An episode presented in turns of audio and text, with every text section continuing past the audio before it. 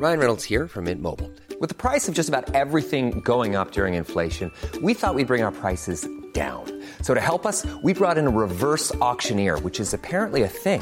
Mint Mobile unlimited premium wireless. Ready to get 30, 30, bit to get 30, bit to get 20, 20, 20, bit to get 20, 20, bit to get 15, 15, 15, 15 just 15 bucks a month. So, Give it a try at mintmobile.com slash switch. $45 upfront for three months plus taxes and fees. Promo for new customers for limited time. Unlimited more than 40 gigabytes per month. Slows. Full terms at mintmobile.com.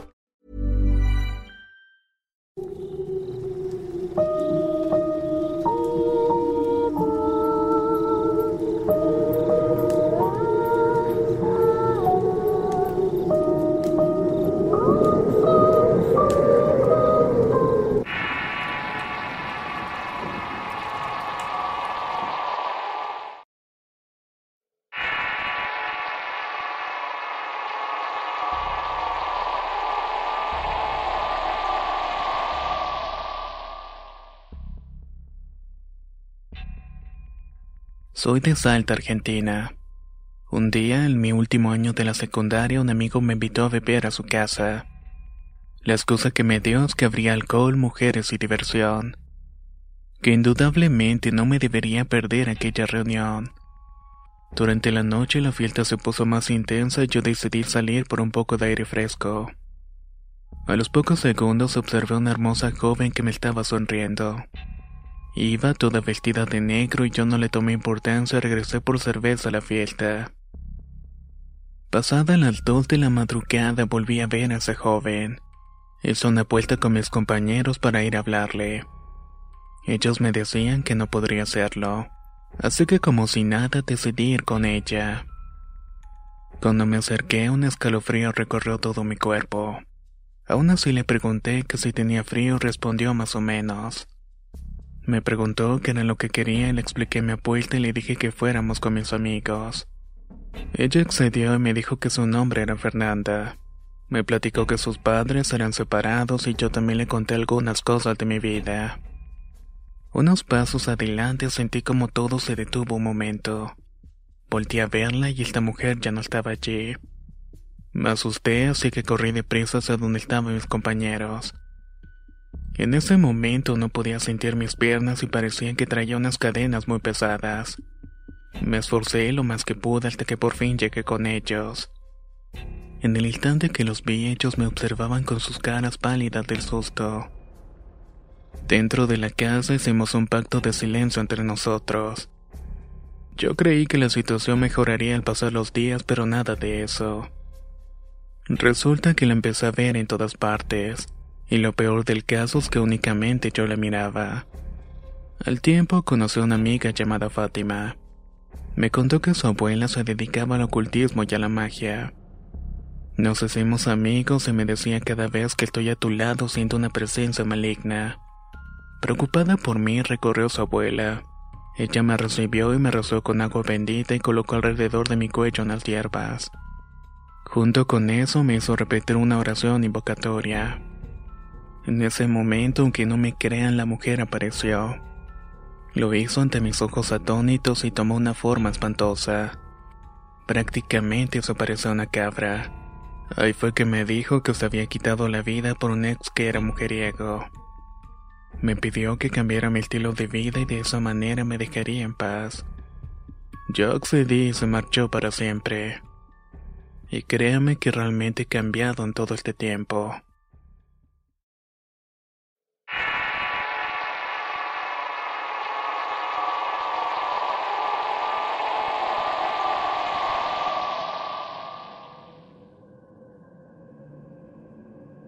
Soy de Toluca, Estado de México. Hace unos dos años, en el 2017, mi hermana y mi cuñada habían llegado de una fiesta. Como no pude pasar por ellos, un amigo suyo los trajo. Eran alrededor de las 3.30 de la madrugada y mientras los esperaba escuché que tocaron el timbre como locos. Cuando salí a abrir le pregunté quién es solo para cerciorarme que eran ellos. Me dijeron muy apresurados que les abriera cuando apreté el botón para abrir el portón antes de que se abriera por completo. Estos se abalanzaron para entrar y me gritaron que cerrara inmediatamente. Cuando les pregunté qué pasaba, me hicieron un gesto de silencio y escuché como alguien estaba caminando por la banqueta. Los tres nos quedamos callados y vimos cómo las pisadas se detenían en el portón de la casa.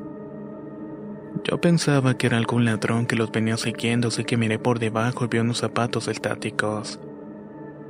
Nos quedamos ahí como cinco minutos temblando porque no sabíamos qué era lo que estaba pasando. Luego avanzamos por el patio hasta la casa en búsqueda de un bate de béisbol.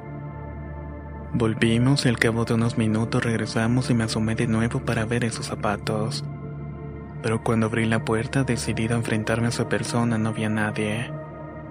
No sabemos a ciencia cierta qué fue lo que vimos aquella noche.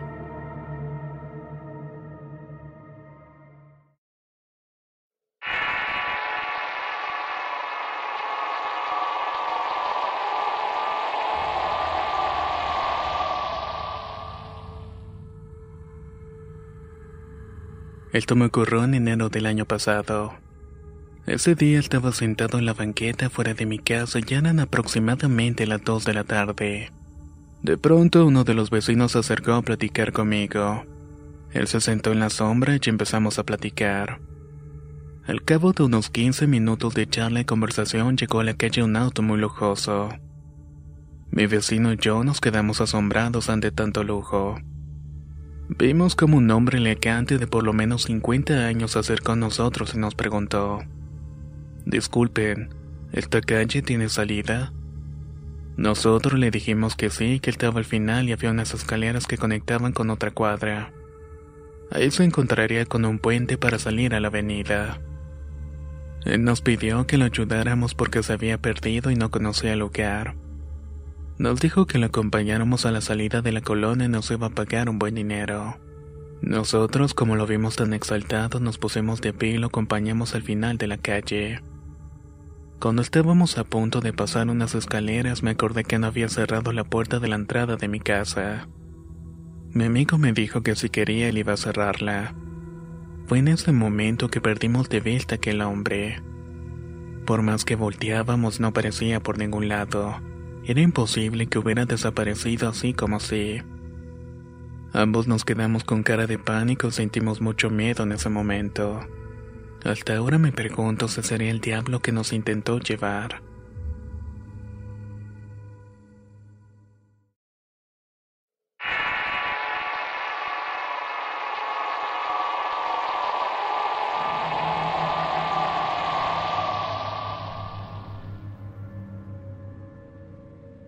Esto nos sucedió a mi primo José y a mí.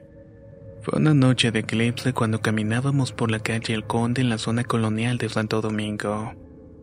Cuando llegamos a la mitad de dicha calle, la cual estaba muy transitada por peatones, por alguna razón miré atrás y entre la muchedumbre había una mujer que llamó mi atención.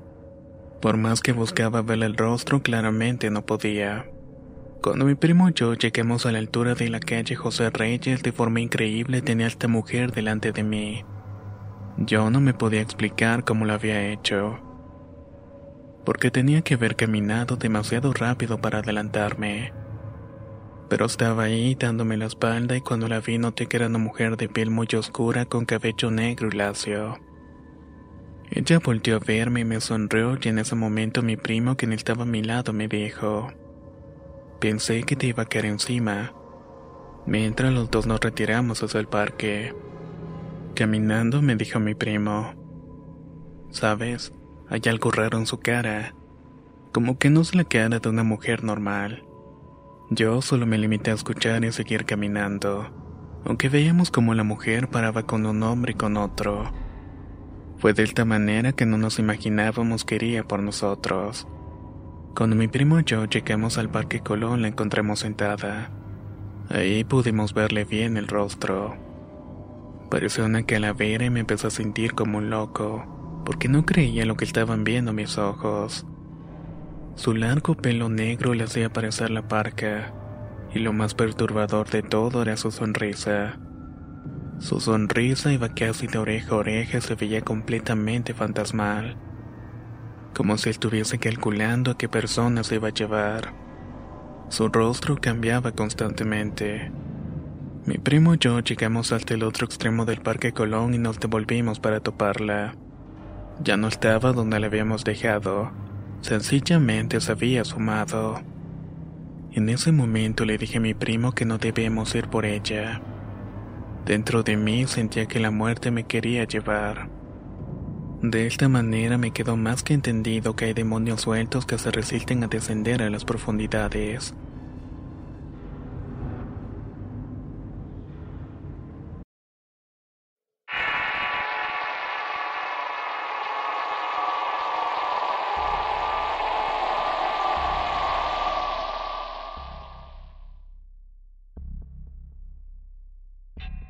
Esto sucedió en Tampico hace aproximadamente 15 años en el 2003. A muy temprana edad empecé a tomar y a trabajar. Acostumbraba ir al centro de la ciudad para visitar los bares y antros sin ningún temor a que me sucediera algo. Mi amigo Juan y yo íbamos siempre a un bar llamado para ir de noche. En ese entonces teníamos 21 años y trabajábamos en un hotel de la avenida Hidalgo. Era un fin de semana y cuando entramos al bar vimos a una mujer bellísima.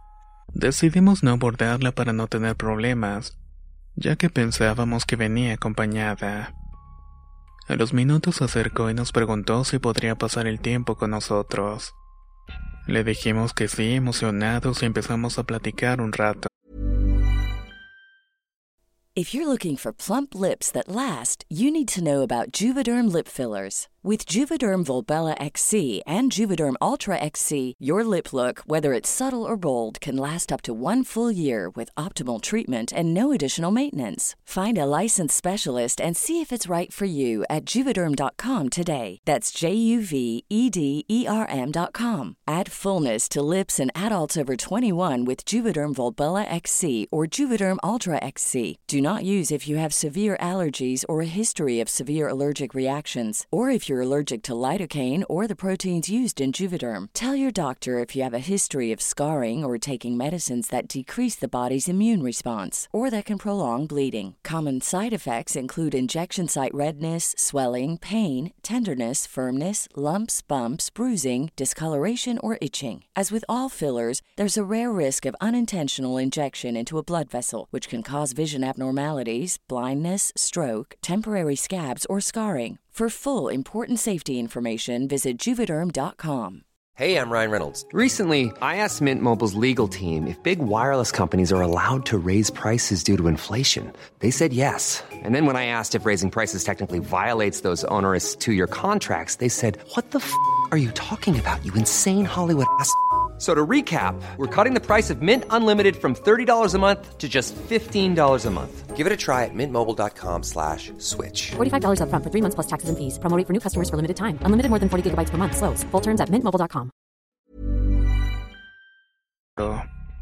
Como mi amigo era mucho más aventado que yo, le preguntó si quería estar con los dos. Ella accedió, pero dijo que sería en su casa más tarde.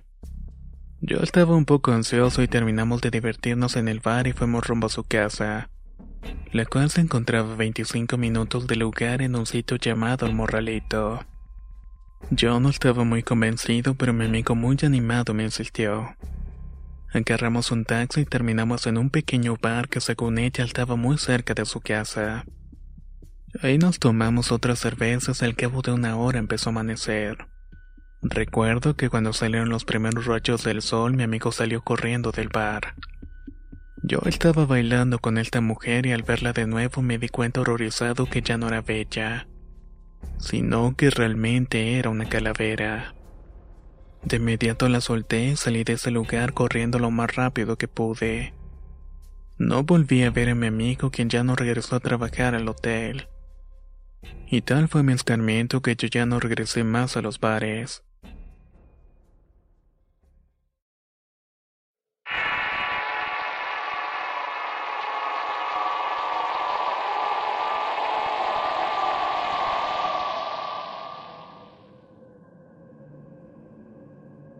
Soy originario del estado de Tlaxcala. Lo que me sucedió fue hace cinco años cuando tenía 15. Todo el tiempo viví con mis padres en la zona centro. Solía salir con mis amigos a caminar casi todos los días. En una ocasión, en lugar de ir a caminar, decidimos ir a tomar como eso de las 5 de la tarde. Quedamos de hacerlo en la casa de un amigo a las afueras de la ciudad. Empezamos a tomar y unos amigos se quedaron dormidos. Yo, como casi no tomé, estaba muy consciente y decidí irme a mi casa. Para esto era la una de la madrugada cuando Carlos, un amigo, decidió irse conmigo. Tomamos entonces nuestras chamarras y nos fuimos. Al salir el aire se sentía fresco y tenemos que caminar unos 300 metros de la casa hacia las zonas iluminadas. Todo iba bien, pero de repente se nos apareció una especie de ave como de dos metros de altura.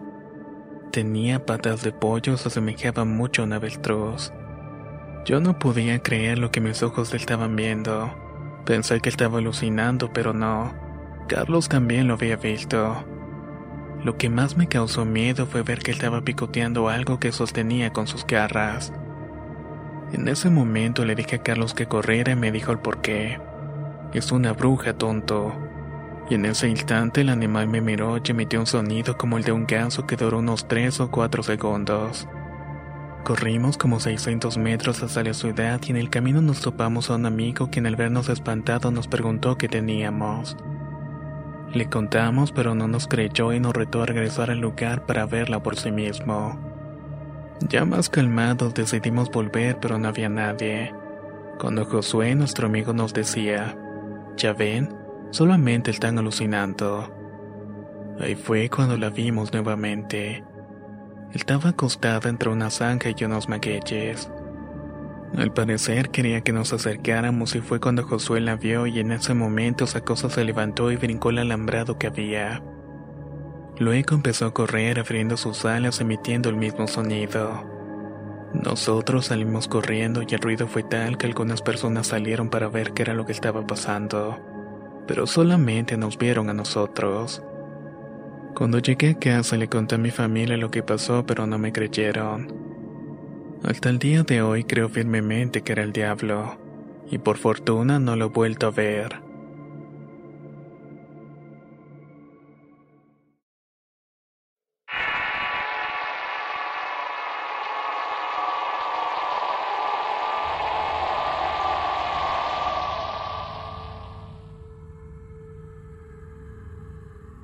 En el año de 1992 vivía en una localidad que pertenece al municipio de Los Reyes La Paz en el Estado de México. Muy cerca de ahí hay un pueblo que se llama Magdalena Tlipac. En la iglesia de dicho pueblo fueron las pláticas para mis 15 años. Para llegar a esta iglesia tenemos que pasar por el panteón. En aquel entonces las pláticas eran a las 7 de la noche. Tenían que ir mis chambelanes, mis padres y mis padrinos. En una de esas noches que regresábamos a nuestras casas, recuerdo que uno de mis chambelanes iba delante de mí y otros atrás. Yo nunca había dado importancia al pasar por fuera del panteón, ya que mi hermana y yo siempre lo hacíamos camino a la escuela. De pronto uno de los muchachos empezaron a gritar, un muerto se está saliendo y te va a agarrar. Me asusté tanto que corrí mientras escuchaba que se reían a carcajadas. A partir de ahí me quedé con ese trauma. Cada vez que pasaba por el panteón me bajaba de la banqueta. El punto era no pasar enfrente de la entrada. Años después me convertí en madre y tomé un trabajo de noche. Regularmente me iba a las 5 de la tarde para llegar cerca del aeropuerto de la Ciudad de México. En esa ocasión se me hizo más tarde y recordé que de la Plaza de la Magdalena salen unos micros que van por toda la avenida Pantitlán. Decidí ir para allá y pasar por el panteón. Nunca se me había hecho tan largo ese trayecto como esta tarde. Parecía que el tiempo no avanzara. Hasta que de pronto la calle se quedó desierta cuando eso nunca sucede en esa avenida. Empezó a llover y oscureció muy rápido y de pronto escuché una familia que venía detrás de mí. No volteé y empecé a caminar más despacio para que me alcanzara y así no sentirme tan sola cuando pasara por el panteón. Estoy segura que escuché a los niños y eran dos y caminaban cerca de sus padres quienes iban platicando. Cuando se fue la luz del día decidí voltear para comprobar que venían acompañada. Me caí de espaldas por la humedad de la banqueta. Ya en el suelo, buscando levantarme, me di cuenta que no había nadie atrás de mí. Me quedé tirada tratando de entender qué era lo que había pasado. ¿Dónde estaban las personas que había escuchado? En ese momento regresó la luz y al voltear hacia arriba para ver dónde había quedado, Me doy cuenta que estaba enfrente del zaguán del panteón. Me asusté tanto que de un brinco me levanté y salí corriendo de allí. Ahora a mis 42 años, cada vez que paso por ese lugar trato de no voltear.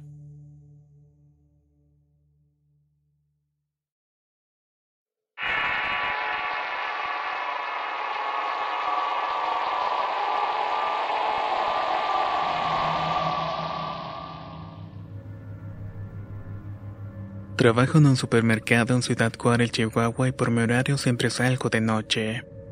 Regularmente me voy caminando a casa y por la ruta más corta tengo que pasar forzosamente al lado de un cementerio. Las personas que conocen mi ruta preguntan si me da miedo y yo suelo responder que te acostumbras. Hace un mes iba caminando de vuelta a mi casa de noche. Llevaba audífonos pero en el tramo del cementerio y el orfanato solo quitarme uno para poder estar más al tanto de algún. El cementerio se divide en dos partes y en medio de los dos hay un callejón que los conecta por medio de una puerta. Esa noche vi hacia el callejón y noté que la puerta de un panteón estaba abierta. Algo raro a esa hora de la noche. En eso puedo notar que van saliendo unas personas. Al principio pensé que eran adolescentes haciendo algunas tonterías. Pero eso cambió cuando vi que todos iban vestidos igual. Traían puestas unas túnicas con gorro, pero en la parte de la cabeza tienen una cabeza más grande de lo normal.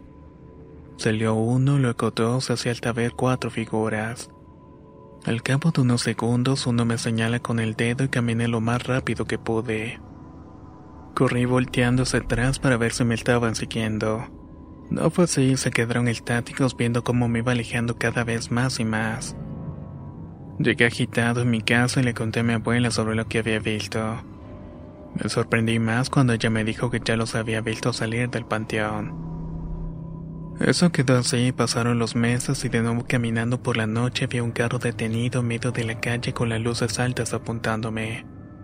Yo no le di importancia a seguí mi camino, pero luego sentí que arrancó y me dio alcance. A mi lado vi que sacó de la ventana una pistola y mientras me apuntaba escuché una voz de una mujer que dijo, No manches, ¿a poco es él? En ese momento pensé que me iban a secuestrar o algo por el estilo. Pero en eso una camioneta viene por detrás de ellos y deciden irse. Al llegar a casa se lo comenté a mi novia y ella me dijo que pidiera mejor un Uber para ya no tener que pasar por ese lugar. Pasaron las semanas así lo hice pero una noche al pensar que ya nada me pasaría decidí caminar de nuevo. Allí estaba el carro estacionado cerca del callejón. Decidí sacarle la vuelta y me escondí unos minutos para ver qué hacían. Vi que efectivamente me estaban buscando. Decidí esperar a no ver movimiento para volver a mi casa por otra ruta.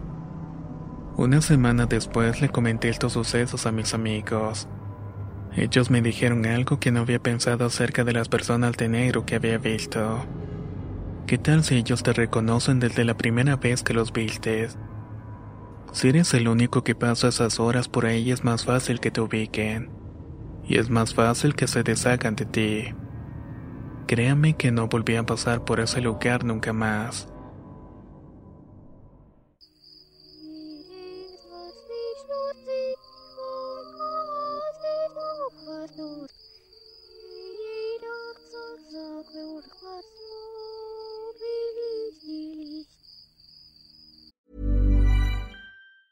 Hi, I'm Daniel, founder of Pretty Litter. Did you know cats tend to hide symptoms of sickness and pain? I learned this the hard way after losing my cat, Gingy. So I created Pretty Litter, a health monitoring litter that helps detect early signs of illness by changing colors, saving you money and potentially your cat's life. Pretty Litter is veterinarian developed, and it's the easiest way to keep tabs on your fur baby's health right at home. Go to prettylitter.com and use code ACAST for 20% off your first order and a free cat toy. Terms and conditions apply. See site for details.